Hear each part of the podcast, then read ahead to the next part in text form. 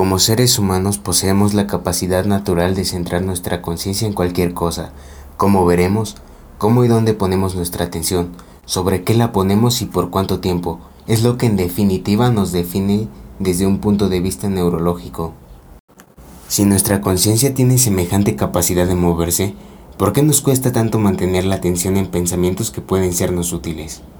Ahora mismo, mientras sigue concentrándose y leyendo estas páginas, tal vez se haya olvidado del dolor de espalda, del desacuerdo que tuvo con su jefe esta mañana e incluso de si es hombre o mujer.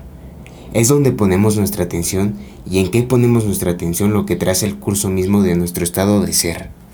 Por ejemplo, en cualquier momento dado, podemos pensar en un recuerdo amargo de nuestro pasado que solo esté tatuado en los pliegues íntimos de nuestra materia gris, y como si fuera un acto de magia, cobra vida. También tenemos la opción de prestarles atención a futuras ansiedades y preocupaciones que no existen, hasta que nuestra mente las evoca.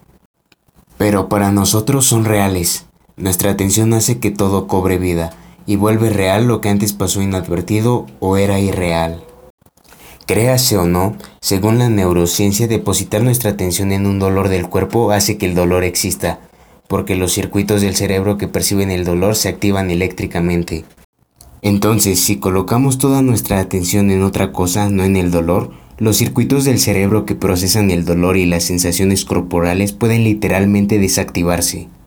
Finalmente, la neurociencia entiende que podemos moldear y darle forma al marco neurológico del yo, por medio de la atención repetida que le dedicamos a una cosa cualquiera.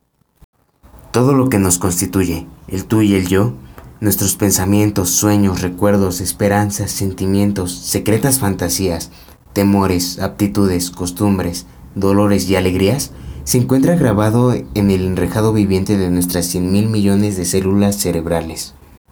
Para cuando haya leído hasta aquí, usted habrá cambiado su cerebro de manera permanente si aprendió aunque sea un mínimo de información, diminutas células cerebrales habrán hecho nuevas conexiones entre sí y se habrá alterado quién es usted.